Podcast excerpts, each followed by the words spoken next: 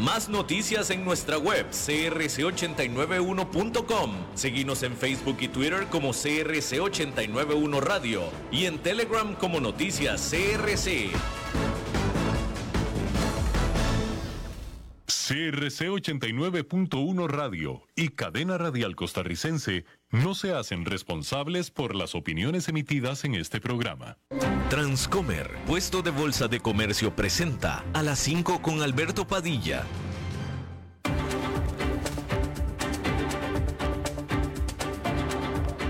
Inicia a las 5 con Alberto Padilla un programa diseñado con el objetivo de llevarte diariamente un tema de actualidad, acompañado siempre de reconocidos editorialistas, de lunes a viernes a las 5 de la tarde por CRC 89.1 Radio, a las 5 con Alberto Padilla.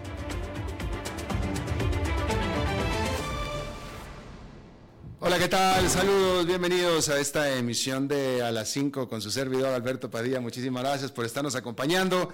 Gracias por estar ahí. Le mando cálidos saludos desde la señal y las instalaciones de CRC 89.1 Radio en San José, Costa Rica, desde donde estamos transmitiendo hasta el punto en el tiempo, en el espacio en el que usted nos está escuchando, porque estamos saliendo en diferentes vías simultáneamente, por ejemplo en Facebook Live, en la página de este programa, a las 5 con Alberto Padilla. Estamos disponibles en nuestro canal de YouTube Estamos también en podcast, en las principales más importantes plataformas para ello, como Spotify, Apple Podcast, Google Podcast y otras cinco importantes más. Aquí en Costa Rica, este programa que sale en vivo en este momento a las 5 de la tarde se repite todos los días a las 10 de la noche aquí en CRC 89.1 Radio. En esta ocasión me acompaña, tratando de controlar los incontrolables, al otro lado de los cristales, el señor David Guerrero, muchas gracias, y la producción general de este programa siempre poderosa, desde Bogotá, Colombia, a cargo del señor Mauricio Sandoval. Bien, hay que comenzar informándole que las fuerzas de defensa de Israel dijeron que realizaron un asalto eh, objetivo este jueves en la parte norte de Gaza, usando tanques y unidades de infantería en preparación para lo que dicen es los siguientes pasos del combate. Es decir, que entraron al área de Gaza con tanques en una operación muy limitada en cuanto a su alcance. Básicamente de lo que estamos hablando es de una pequeña invasión terrestre la ala militar de Hamas dijo, no, a este respecto, pero dijo también este día eh, sobre este mismo tema, según Hamas, que casi, dijo que casi 50 rehenes que habían ellos secuestrado durante el ataque que realizaron a Israel el 7 de octubre han sido muertos por los ataques que Israel ha realizado sobre la franja de Gaza. Esto lo dijo jamás, sin embargo, no hay una verificación independiente sobre esto, solamente es lo que dice jamás. No se sabe si en realidad 50 rehenes o uno o dos o ninguno están muertos y no se sabe quién los mató. Solo tenemos lo que dijo jamás. Mientras tanto, un oficial de la Organización Mundial de la Salud dijo que la crisis humanitaria en Gaza ha alcanzado proporciones catastróficas. Solamente 12 camiones han podido cruzar la frontera desde Egipto hacia Gaza en las últimas 24 horas, de acuerdo a la organización Red Crescent. Hay que decir que, fíjese, fíjese esta información que le acabo de dar, solamente 12.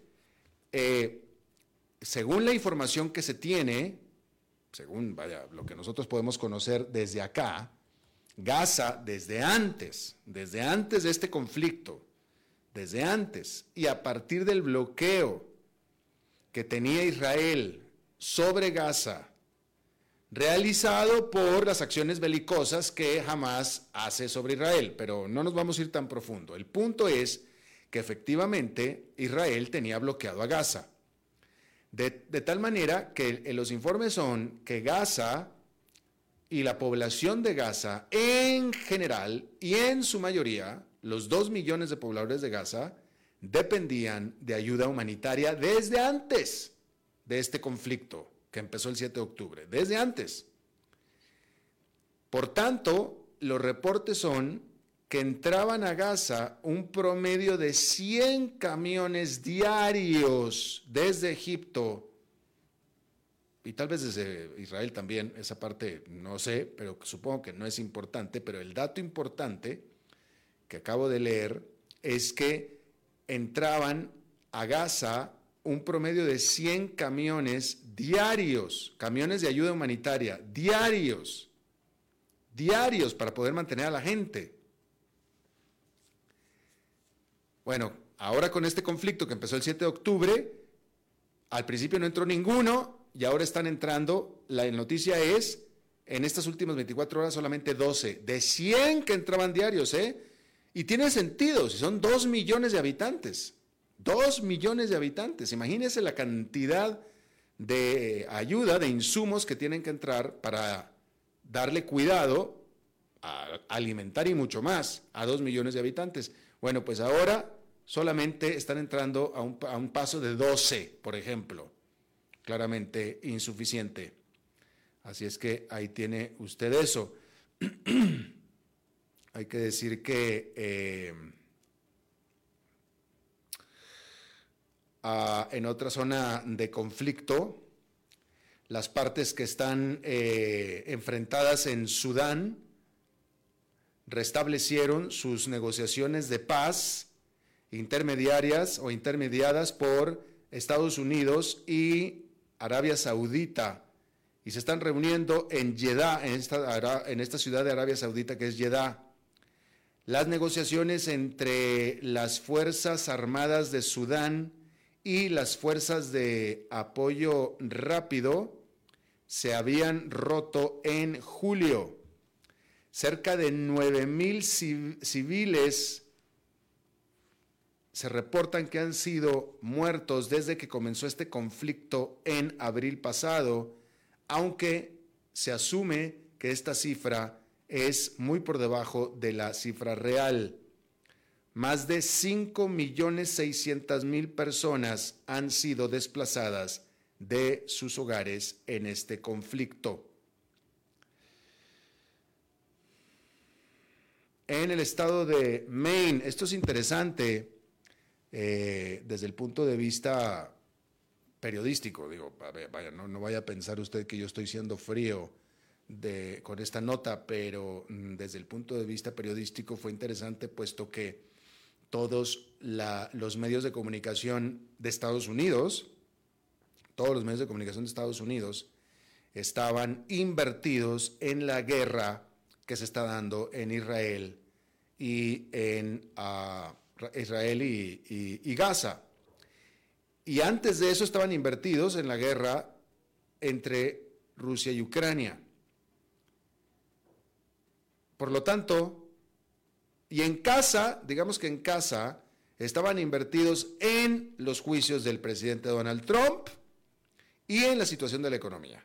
Y no más de eso.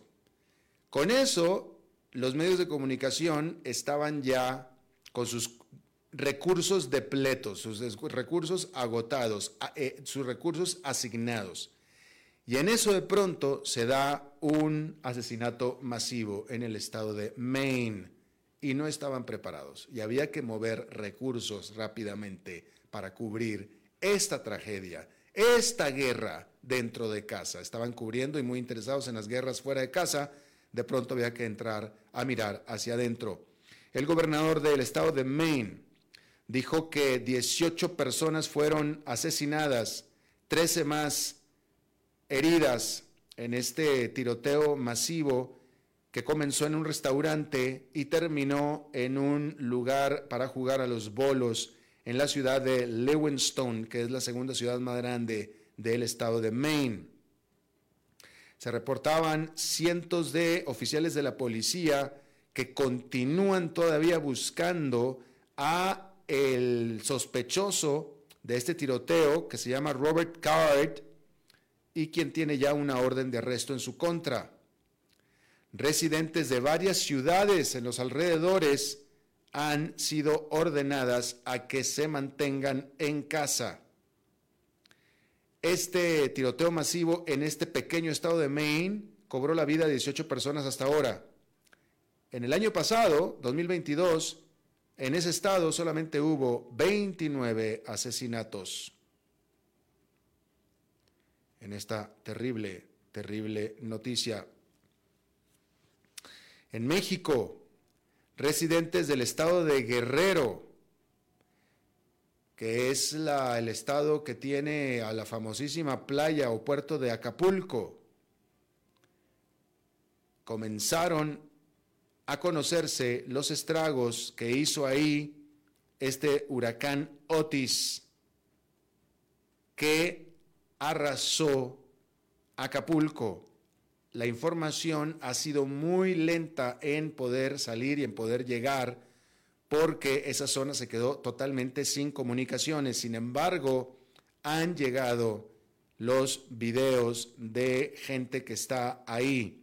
La devastación es catastrófica, catastrófica. Realmente fue algo histórico en esa zona.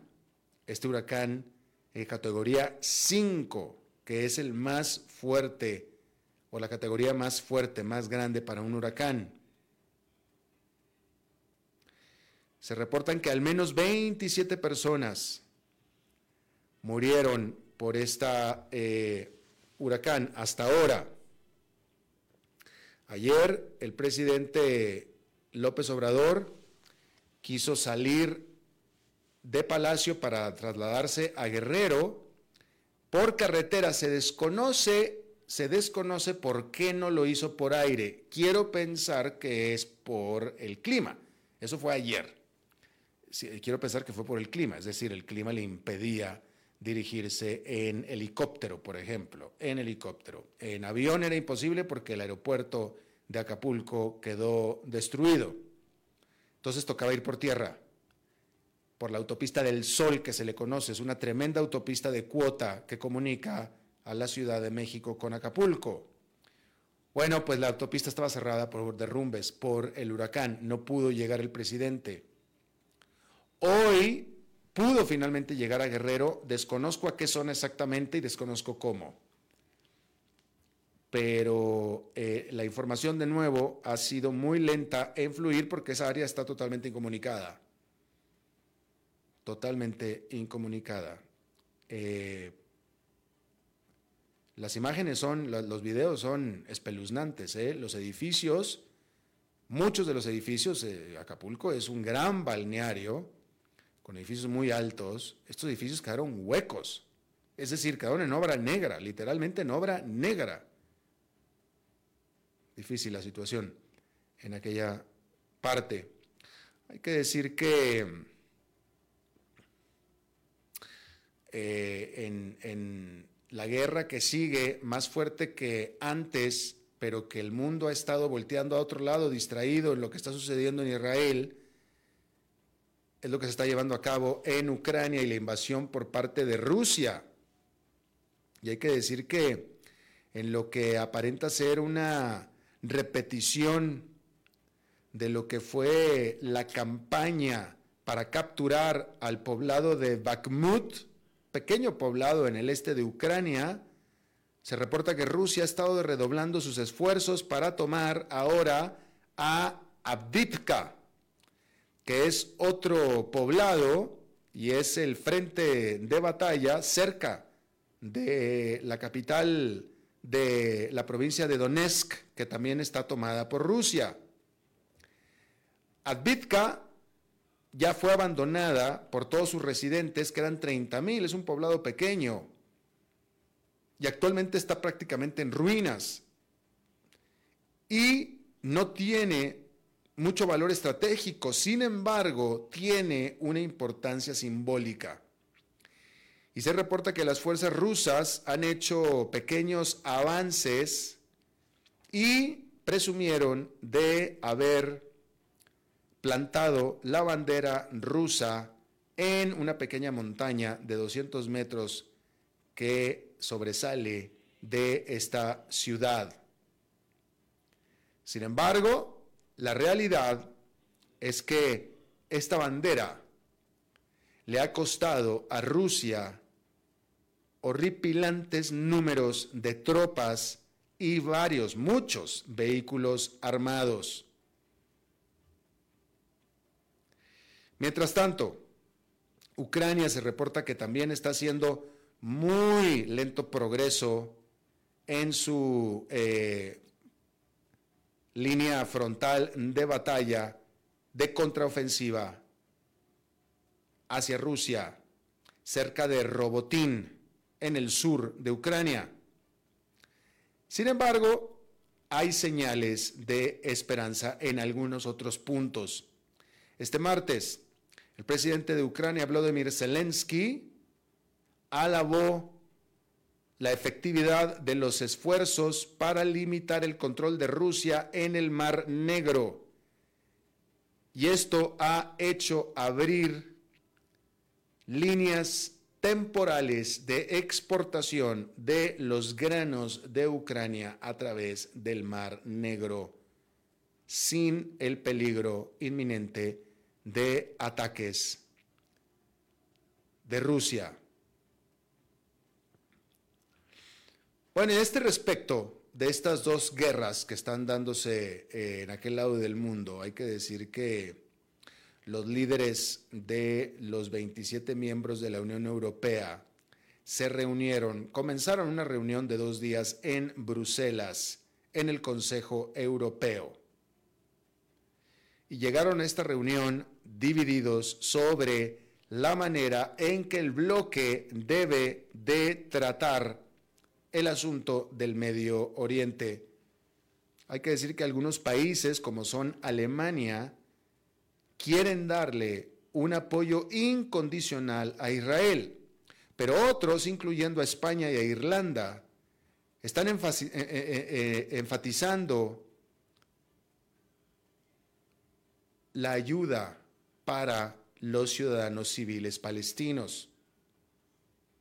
Sin embargo, la realidad es que casi todos apoyan una pausa humanitaria en el conflicto una paz humanitaria, como lo llamó Antonio Gutiérrez, el secretario general de las Naciones Unidas. Es decir, la Unión Europea está de acuerdo con la propuesta de Antonio Gutiérrez. Otros puntos en la agenda de esta reunión también los divide al bloque porque los países están en desacuerdo sobre una serie de elementos, incluyendo sobre cómo encontrar más recursos para poder ayudar a Ucrania, así como también la manera de poder controlar el influjo migratorio hacia la Unión Europea, típicamente desde el sur. Muchos gobiernos se preocupan de que la guerra entre Israel y Gaza va a desviarlos de la atención y de los recursos de la guerra que se está realizando en Europa, que es la guerra en Ucrania. Decir también que entre los líderes que están atendiendo esta cumbre está el presidente de Hungría, Víctor Orbán, el primer ministro de Hungría, quien es el único, prácticamente el único de todo el bloque que tiene una vía de comunicación abierta y que se reúne incluso con el presidente de Rusia, Vladimir Putin. Cosa que no les gusta mucho a muchos de ellos, pero que no deja de ser pues una línea de comunicación entre todo el bloque a través de pues puede ser Hungría o también puede ser a través de Erdogan de Turquía también. Por cierto que la última vez que el Banco Central Europeo decidieron sobre las tasas de interés del bloque, acordaron hacer una pausa en su carrera de ajuste de tasas de interés, de ajuste monetario. Desde entonces, los datos económicos solamente han hecho más que reforzar la perspectiva de que la inflación efectivamente está cayendo de la mano de la economía, que también está cayendo. Así es que, como era de esperarse entonces, el Banco Central Europeo dejó las tasas de interés estables en su reunión de política monetaria de este jueves. Hay que decir que la inflación se reportó en 4,3% anual a septiembre, que es una caída del 5,2% que se registró en agosto. La inflación subyacente, que es la que deja fuera a los volátiles precios de los alimentos y la energía también cayó en todo un punto porcentual. Asimismo, el índice de los gerentes de compra de la economía de la eurozona, que es una medición ampliamente observada sobre la actividad de los negocios, cayó al nivel a, su nivel mínimo en 35 meses en el mes de octubre.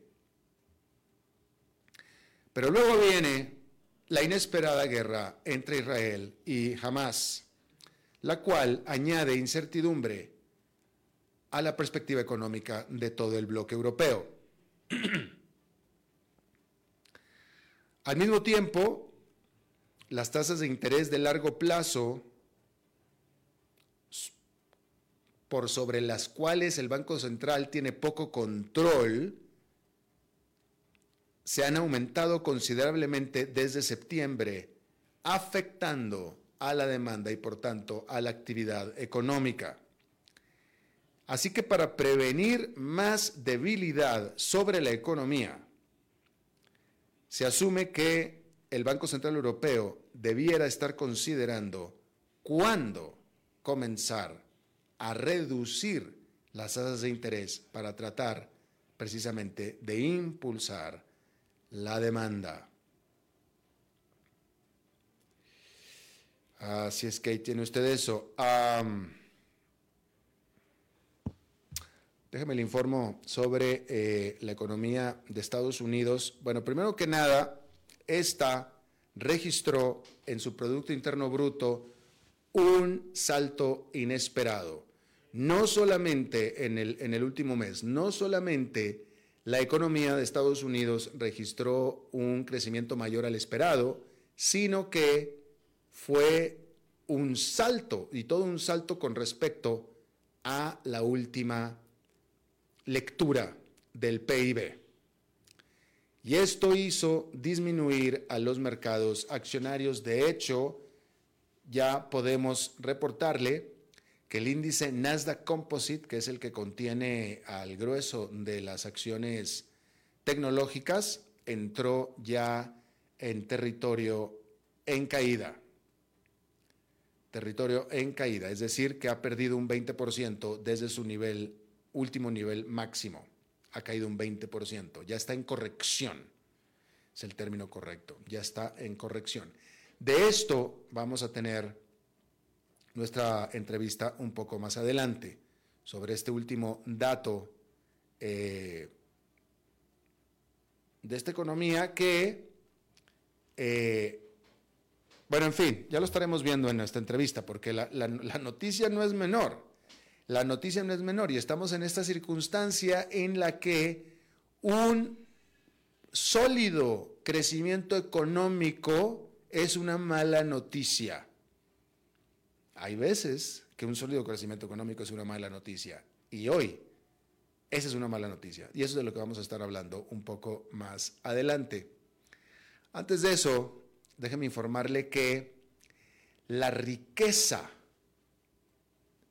la riqueza de los estadounidenses subió a una tasa histórica entre el 2019 y el 2022 en lo que es un eh, reflejo de cómo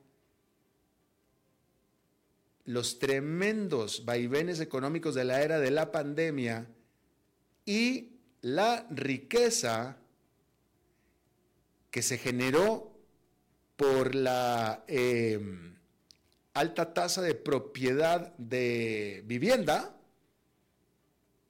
y también de activos financieros en general, pues aumentaron. Esto de acuerdo a lo que informó la Reserva Federal de los Estados Unidos, que es el Banco Central. El dato es que la riqueza media real, es decir, ajustada a la inflación de los estadounidenses en general, aumentó en un 37% en el 2022 con respecto al 2019, que es un año prepandémico.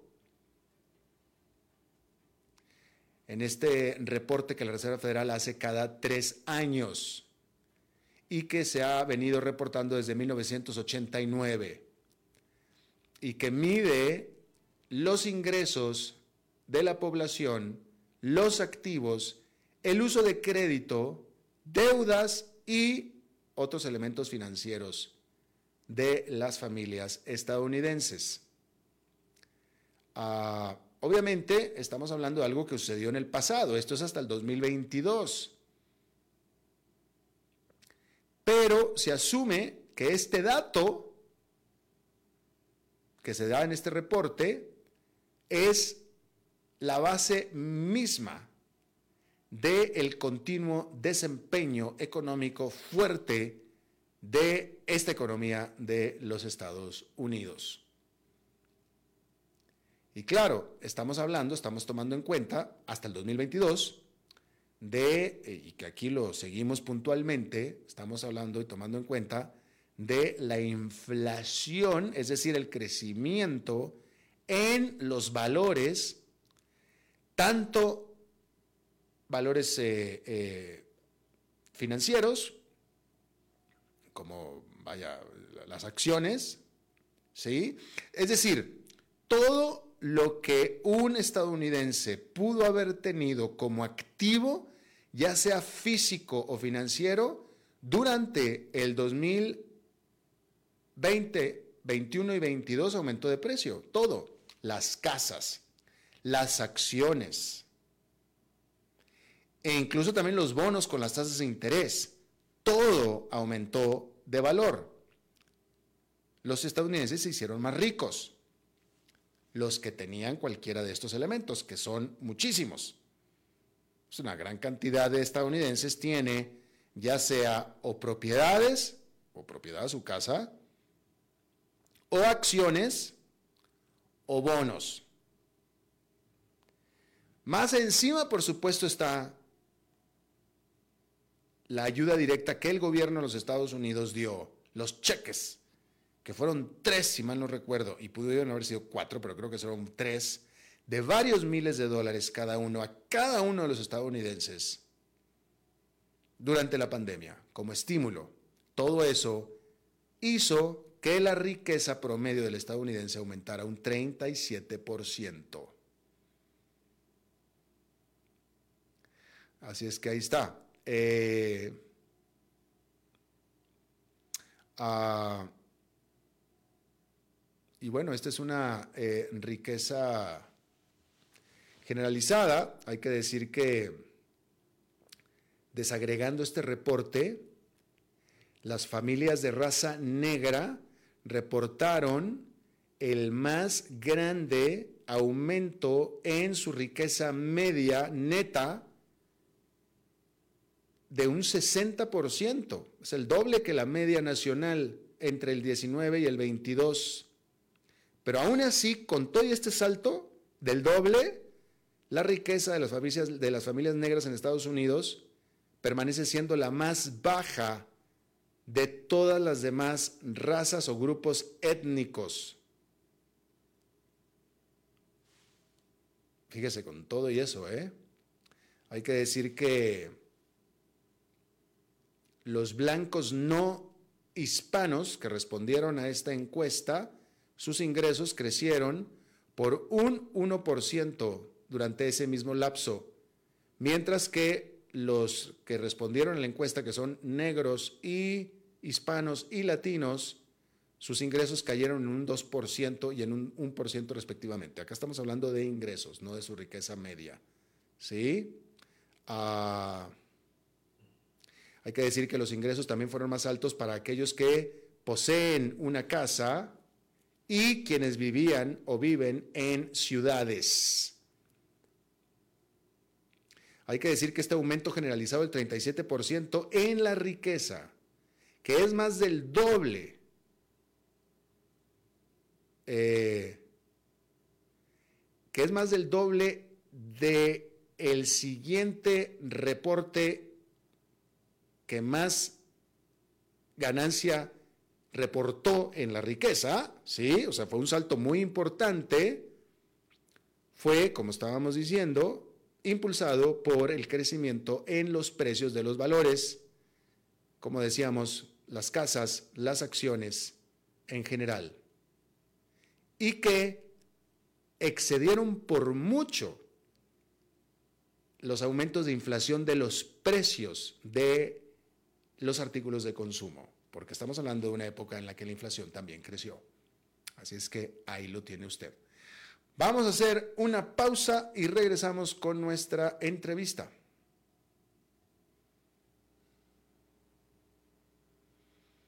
A las 5 con Alberto Padilla por CRC 89.1 Radio. Ok, ya te has reído con nosotros, has aprendido con nosotros y nos hemos conocido más, pero es hora de ponernos serios. El mejor momento para invertir fue hace 10 años y el segundo mejor momento para hacerlo es hoy. Entra a transcomer.com, convertite en un inversionista y transforma tu destino. Transcomer, puesto de bolsa de comercio. Construyamos juntos su futuro. Somos expertos en eso.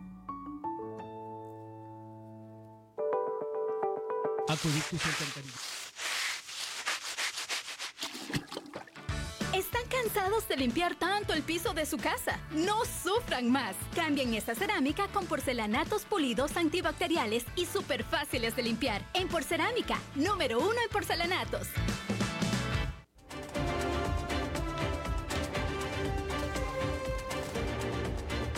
Seguimos escuchando a las 5 con Alberto Padilla. Muchas gracias por continuar con nosotros. Eh, hace un año, hace un año, muchos analistas estaban esperando que para este mes de octubre actual que le estamos hablando, la economía de Estados Unidos iba a estar incluso en recesión económica. Y todavía a principios de este año se hablaba de que para el último trimestre de este año, la economía de Estados Unidos iba a estar de bajada, iba a estar en desaceleración. Si no es que, si no en recesión, definitivamente en desaceleración. Bueno, pues resulta que el Producto Interno Bruto de los Estados Unidos creció a una tasa anual de 4,9% en el tercer trimestre. Y esto es un salto desde cualquier punto de vista pero definitivamente un salto con respecto al 2,1% que se presentó en el segundo trimestre para alcanzar su mayor tasa de crecimiento en casi dos años. Y esta economía permanece poderosa a pesar de todo. A pesar de todo, le han hecho totalmente todo y sigue, sigue, ya, ya, algunos dicen que se parece al conejito del comercial de Energizer. Y bueno, le agradezco muchísimo a mi querido amigo economista, ex economista de la CEPAL en Estados Unidos, Isaac Cohen, que nos acompaña desde Washington, a que nos dé alguna eh, perspectiva de lo que está pasando, mi querido Isaac, y si estás de acuerdo con lo que acabo de decir. Encantado, estoy totalmente de acuerdo y estoy muy sorprendido por la cifra de 4,9%. Es una cifra de, que revela mucho vigor ¿Qué está pasando en la economía? ¿Por qué? Bueno, yo creo que eh, en principio las medidas que ha tomado el Banco Central, especialmente elevando la tasa de interés, han logrado frenar algunos sectores, pero no todos. Por ejemplo, La vivienda se ha vuelto muy cara y ya cayeron las ventas de las casas porque las hipotecas están llegando a 8% al año. Imagínate, cuando hace un año estaban en 3%. Los automóviles también, porque los préstamos para automóviles se han encarecido mucho. Quienes todavía siguen gastando como condenados son los consumidores, a pesar de que los saldos de las tarjetas de crédito se están yendo para arriba de una manera extraordinaria.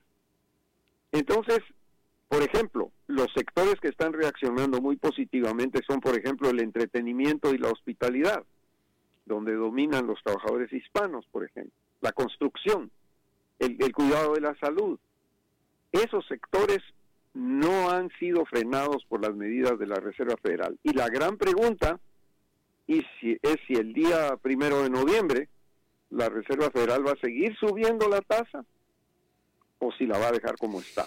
Eh, y antes de esa pregunta, Isaac, yo, yo pondría otra más, que es si acaso este salto de actividad económica, porque resulta que en el tercer trimestre la actividad económica es casi el doble que la del segundo trimestre, se va a reflejar o va a incidir en un salto en la inflación. Bueno, eso es lo que no ha pasado hasta ahora. La, inflación ha venido descendiendo gradualmente, llegó a casi eh, 7, 8% el, el, el, a, finales del año pasado y al principio de este año y se ha venido deslizando hacia abajo y estamos en alrededor de 3%. La pregunta es, y eso lo ha dicho el presidente de la Reserva Federal, ¿seguimos frenando o soltamos el freno? Esa es la gran duda que hay, porque si frena demasiado, entonces sí va a empujar a la economía a una recesión. Pero, por ejemplo, el empleo, el empleo es otra cosa impresionante, más de 300 mil nuevos puestos de trabajo en el mes de septiembre. Todavía no tenemos las cifras de octubre, pero en, más de 300 mil empleos en un mes es una cosa extraordinaria. Cuando, cuando la economía está siendo frenada, entonces tiene, tiene un, un, vigor la economía que, que, viene de la reactivación económica que se dio después de la pandemia en donde mucha gente logró ahorrar mucho dinero porque el gobierno distribuyó dinero en efectivo, le mandaba un cheque a cada familia por mil dólares. Muchos de esos, muchos de esos fondos se guardaron, están en ahorros y ahorita se están principiando a gastar. Por eso vemos al consumidor todavía gastando. Y uh, eh, la pregunta es, si esto es bueno o malo. Digo, normalmente eh, cualquier economía busca crecer y busca un sólido crecimiento económico y busca que la gente tenga trabajo y que tenga aumento de ingresos, etcétera. Pero en este momento, en esta circunstancia, este desempeño tan fuerte de la economía de Estados Unidos, ¿es una buena noticia o es mala noticia? Bueno, yo te diría que es una muy buena noticia si se logra bajar la inflación a 2% sin lesionar el empleo.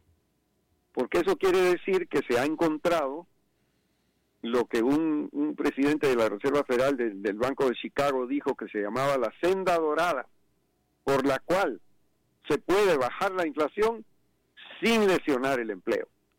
Eso es extraordinario, o sea, usualmente en teoría económica lo que se dice es que si quieres bajar la inflación, lo que tienes que hacer es cortar el empleo. Ahora resulta que estamos bajando la inflación y el empleo pues sigue fuerte. Entonces yo te diría que esto sería muy bueno si, lo, si logramos mantener la inflación a 2%, que es donde quiere llegar el Banco Central, por cierto. Está en 3, está llegando. Quiere llegar a 2. Y si eso no lesiona el nivel de empleo en la economía y la tasa de crecimiento, como lo estamos viendo, en ese caso esto es muy bueno. Y bueno, pero eh, Isaac, tú eres más allá que nuestro entrevistado, nuestro amigo, nuestro invitado. Tú eres nuestro, tú eres nuestro gurú. ¿Qué dices tú? Bueno, yo pienso que es, estamos frente a un acontecimiento extraordinario que ha retado a los economistas más significados, como por ejemplo Lawrence Summers. Somers dijo que esto tenía que, que, que, el desempleo tenía que llegar a 7% para controlar la inflación. Y estamos en 3,8% de desempleo. La mitad. O sea, eso ha desafiado las predicciones de muchos economistas. Y eh, eh, yo personalmente creo que se ha encontrado una fórmula para eh, controlar la inflación sin, sin lesionar el empleo. Y eso lo encuentro muy positivo y creo que es una de las cosas más positivas que está pasando. La tasa de crecimiento de, del trimestre anterior, eh, extraordinaria, por cierto, en 4,9, eh, en el año va a terminar como en 2,5 por ahí, el promedio, el promedio de los cuatro trimestres, ¿no? Muy bueno. O sea, estamos hablando de, una, de un crecimiento razonable, con una tasa de inflación moderada y con empleo. Ah, eh, ¿Qué papel juega ahora este? Hay una variable reciente, mi querido Isaac. Bueno, de, nuevo, este, este crecimiento fue totalmente inesperado, como estábamos hablando, pero recientemente hay una variable eh, ahí bastante ominosa y es de reciente creación y que está causando mucha preocupación. Y te quiero preguntar acerca de eso, que es el aumento de la tasa del bono referencial de 10 años, que ese no controla mucho el Banco Central. Correcto. Eh, de hecho, el Banco Central ha visto esa noticia como positiva en el sentido de que el alza de la tasa de interés de los bonos ayuda también a moderar la inflación. No es cierto, porque el, eh, el, precio de los bonos baja, la tasa de interés sube. Entonces el precio de los bonos está muy bajo y mucha gente se está moviendo hacia los bonos y está comprando muchos bonos. Eso significa que está retirando mucha liquidez de la economía y eso está ayudando a lo que el Banco Central quiere hacer. Entonces, hasta ahora el Banco Central lo ha visto positivamente y yo creo que eh, eh, es, es, está bien, o sea, eh, si, lo, si el precio de los bonos baja, la gente va a invertir en eso. Al contrario, la bolsa ya no está rindiendo lo mismo que rindió antaño, hace el año pasado, por ejemplo, pero los bonos están mejorando y están mejorando las tasas de interés que están pagando los bancos. Hoy en día se puede encontrar un certificado de depósito a seis meses con 5% de interés. Que es muchísimo. Pero, pero también está afectando, Isaac, a quien tiene créditos. Y eh, mucha gente tiene créditos, ¿no? Los créditos son mucho más caros, mucho más imposibles de, obtener, que eso también es una eh, eh, aliciente para la economía, la disposición de crédito. Eh, es decir, hay sectores de, economistas en Estados Unidos que están muy preocupados con el hecho de que la tasa está subiendo. Y es que el principal deudor en este país es el gobierno. Y al gobierno le va a subir la factura porque las tasas de interés están subiendo. O sea, pero el gobierno de Estados Unidos tiene una capacidad de endeudamiento en su propia moneda que yo te diría que es eh, hasta que hasta que la economía aguante. O sea, en ese sentido, la preocupación por la deuda es razonable, la, la preocupación por el saldo rojo del gobierno es razonable, eso hay que tratar de, controlarlo eh, a mediano plazo, pero eh, por el momento el gobierno puede financiar su deuda. Está llegando la deuda a más de un trillón ya, o sea, dos trillones. Eh, estamos, estamos hablando de una cantidad impresionante, pero al mismo tiempo pues el gobierno tiene la capacidad de servir esta deuda hasta ahora. Ahora, eh, sí. si mañana en el Congreso deciden cerrar el gobierno, ahí sí ya nos metemos a otro pantano. Eso sí ya sería más complicado. Eh, déjame te pregunto, eh, en términos de porcentaje del PIB de Estados Unidos, ¿la deuda actual es la más alta que se ha registrado en la historia? En proporción a la economía, sí, porque la economía ha crecido sustantivamente. O sea, estamos hablando de una economía de más de 20 trillones. Ok, pero entonces eh, en proporción es la más alta de todos modos también, sí. Sí, pero no no ha sido, no como te dijera yo, no es extraordinario que en Estados Unidos, por ejemplo, durante las guerras, Estados Unidos ha tenido. Es, exacto, exacto, es que para eso iba yo, mi querido Isaac. Perdóname que te interrumpa, porque eh, eh, pregunta y tú me vas a corregir. Esta economía nunca había tenido niveles de eh, eh, de endeudamiento tan elevados como los de ahora en términos de proporción al tamaño de la economía.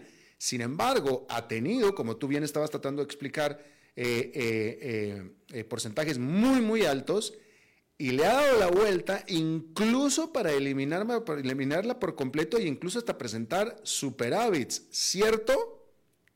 Correcto, en algún caso. La más reciente es la alcanzada por el presidente Clinton, al terminar su mandato. Ese fue el entregó un presupuesto equilibrado, ¿no es cierto? casi equilibrado, pero con, con bajo endeudamiento. Pero el endeudamiento en sí yo no creo que sea el problema, el servicio de la deuda tampoco, porque como te digo, Estados Unidos tiene el privilegio de endeudarse en su propia moneda. No es el caso, por ejemplo, en una economía que te dijera yo distinta, en donde tiene que ir a conseguir dólares para financiar el pago de la deuda externa. En este sentido, eso no existe, pero, pero sí hay un límite, por supuesto, al, endeudamiento. Y el límite sería la inflación. Porque en algún momento, si el gobierno sigue gasta y gasta y gasta y gasta, o sea, endeudándose, lo que va a causar es inflación. De hecho, lo vimos durante la pandemia. Sí, sí, con los gastos. La, eh, la inflación que estamos viviendo es producto de lo que se gastó durante la pandemia. Legítimo, por cierto, porque era para combatir la pandemia. Eh, eh, era peor, por ejemplo, cuando se estaba gastando en, en Vietnam durante la guerra de Vietnam, que llevó a, tasas de inflación eh, eh, eh, exageradas en aquella época, que ameritaron la creación de una recesión para corregir la inflación. Esta vez, con el endeudamiento que hay, con el gasto del gobierno que ha habido, se está corrigiendo la inflación sin lesionar el crecimiento y el empleo. Efectivamente, y ahora te voy a hacer la pregunta de los 64 mil que nadie más que nadie más me puede contestar más que tú, Isaac. ¿eh? Tú eres el único que puede contestármela. Sobre todo porque tú vives, tú eres vecino de la Casa Blanca, tú vives a la vuelta de la Casa Blanca. Déjame te pregunto, si esta economía va tan bien, como lo acabas de explicar, o sea, tú acabas, llevas 15 minutos explicando que esta economía va bien, va con crecimiento, va la, la inflación bajando, el consumidor está consumiendo porque tiene trabajo y tiene aumento de salarios. Si va todo tan bien, ¿por qué no se lo reconocen a Joe Biden? Mira, hay una circunstancia ahí muy especial. Cuando las encuestas le preguntan a los consumidores en Estados Unidos si están bien financieramente, la mayoría contesta que sí, casi dos tercios. Y cuando le preguntan cómo está funcionando la economía, dicen que muy mal. Una explicación que yo encontré sobre eso es que, en primer lugar, las percepciones de las personas se ocurren con rezago, ¿no es cierto? Las buenas noticias llegan, pero con rezago. Pero lo que es cierto es que eh, eh, hay ciertos sectores donde las personas están sintiendo el golpe, como te decía. Y por ejemplo, si alguien quiere comprar una casa en este momento, la hipoteca se le va a 8%. Entonces se echa para atrás, no compra. Y eso lo mantiene muy inconforme. Y cuando le preguntan, mire, ¿cómo ve la economía? Mal porque no puedo comprar mi casa. ¿Ves? Eh, a ese nivel yo te diría que hay una, un grado de insatisfacción. Ahora, tú y yo sabemos, Alberto, que eh, tenemos elecciones el año entrante y que esto puede ser decisivo para las elecciones, porque al final de cuentas al, gobierno no se le reconoce todavía eh, el hecho de que ha logrado controlar la inflación sin lesionar el empleo. Yo creo que si el mensaje cambia, porque es una cuestión de mensaje. Por cierto, ahí te voy a contar una anécdota si tenemos tiempo. Pero si se cambia el mensaje, pues entonces el gobierno va a empezar a recibir un cierto reconocimiento por lo que ha logrado. ¿Y cuál es la anécdota rápidamente? La anécdota es la siguiente, muy rápido. En Costa Rica, yo llegué una vez a Costa Rica, me hicieron una entrevista en la televisión, en un noticiero de las 11 de la noche, y yo dije que en Costa Rica no se aprecia la economía que se tiene tanto como la aprecian afuera. Yo acababa de leer un informe del Fondo Monetario dándole a Costa Rica una, una aprobación pues muy buena en el comportamiento de su economía, pero los ticos no lo reconocían. Entonces me, llamó, me mandó a llamar la presidenta. Chinchilla. En ese momento. Y me dijo, y bueno, ¿y esto por qué será? Y le digo, no sé, le digo, pero de afuera la economía de Costa Rica se ve mejor de lo que la ven los ticos. ¿Cómo ves? Bueno, nada más, nada más. Ahora, ahora espera la llamada de Biden. Estoy listo. Estás listo. Perfecto. Isaac Cohen, te agradezco muchísimo, como siempre, que hayas charlado con nosotros. Un placer, como siempre. Un abrazo, Isaac. Bien, vamos a pasar a alguien que estoy seguro que no está tan optimista con nada de lo que hemos estado hablando aquí, que nuestro buen amigo, el señor Dado, el señor enfadado. ¿Cómo está usted, señor?